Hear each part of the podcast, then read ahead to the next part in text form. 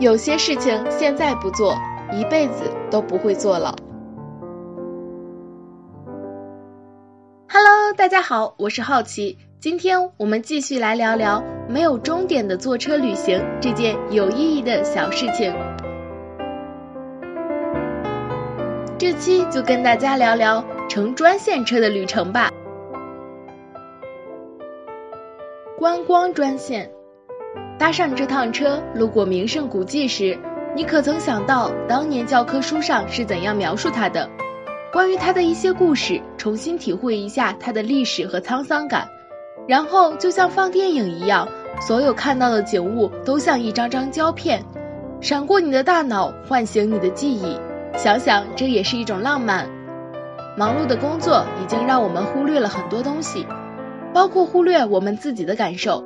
所以，叫醒我们的双眼，带着曾几何时的梦境来重现这一幕。走吧，快去赶上一趟属于你的观光专线。购物专线，琳琅满目的心仪商品会诱惑着我们的视线，也诱惑着我们的感情，一不小心就容易掉进他们编织的温柔陷阱中。不过，为了欣赏当下潮流，品味现行的时尚，未尝不是一件好事。值得注意的是，购物专线大都途经市中心最繁华的购物圣地，除此以外，还会路过一些特色的小店。不要想着我去哪里会比较合适，搭上购物专线，你的购物也许今天不由你做主哦。郊区专线，如果你的时间充裕，不如在室内坐上开往郊区的车，去看看郊外的环境，呼吸一下新鲜空气。不过切勿傍晚独自一人乘车哦。如果想选择长一点的路线，估计傍晚才能赶回来，不妨约上几个朋友同行，这也颇有几分惬意和刺激。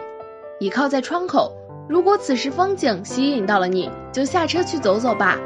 双手张开，闭上眼睛，享受阳光，然后深呼吸，你就会感觉到天地之间自成一体，不仅放松了我们整个身体，也使灵魂得到了真正的平静。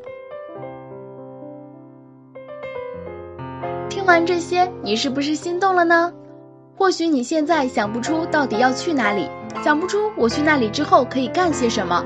与其想不出，那就干脆忘记吧，随便搭上辆车，自顾自的让他带着你去旅行吧。